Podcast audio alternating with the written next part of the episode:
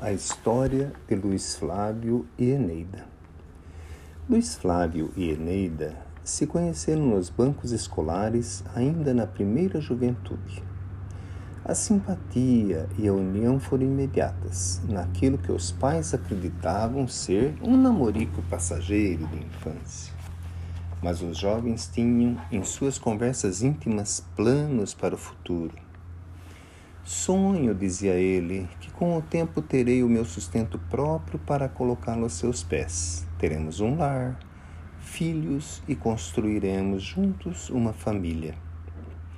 Nas respostas de Eneida, sempre surgia a imagem de Jesus como um amigo e protetor de seus sonhos. Sim, querida, se Jesus nos permitir, construiremos um lar teremos filhos e os ensinaremos a amar a Deus acima de todas as coisas.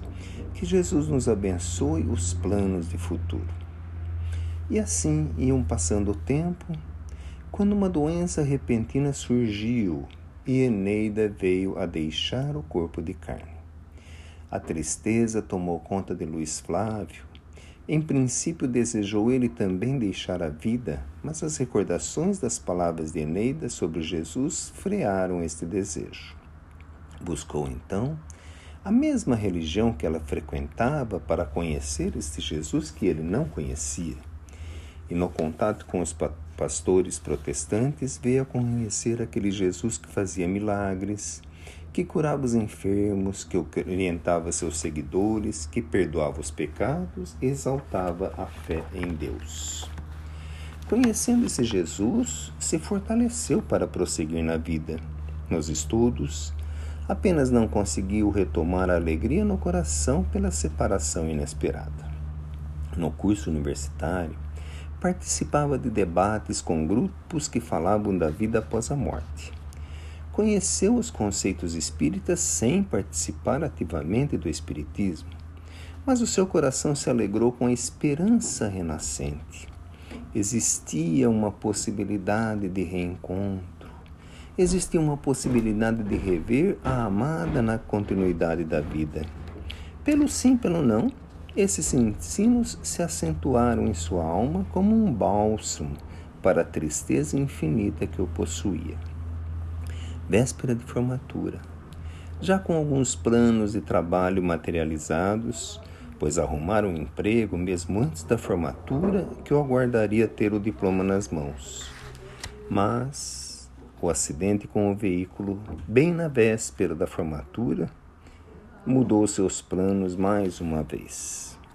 Ainda desnorteado, sem muita noção do que estava acontecendo, viu, como que num sonho, a recordação de Eneida de sua, na sua primeira juventude. Vem, meu querido, nossos desmandos de vidas passadas não nos permitiram concretizar nossos sonhos na existência terrena. Apenas o que Jesus me permitiu foi estar ao seu lado o tempo suficiente para despertá-lo para o amor que Jesus tem para conosco. Depois, prossegui ao seu lado guiei os seus passos no convívio religioso, e muitas vezes era eu mesma lhe falar de Jesus pela voz dos pastores. Mais tarde, ainda ao seu lado, busquei encaminhá-lo às leis eternas que a doutrina espírita tem trazido à humanidade. E você, docilmente, se deixou conduzir pelo meu amor. Agora, as barreiras do passado foram vencidas podemos começar a reconstruir o nosso futuro. Aqui como lá, há muitas crianças órfãos que buscam o reencontro e o amparo de seus pais. Aqui como lá, há muitas mamães e papais que sofrem a dor da separação de seus filhinhos. É uma dor indescritível.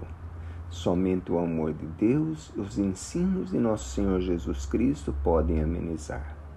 Vamos, meu querido. Vamos juntos trabalhar para levar estas crianças, a estes papais, a estas mamães, um pouco de consolo.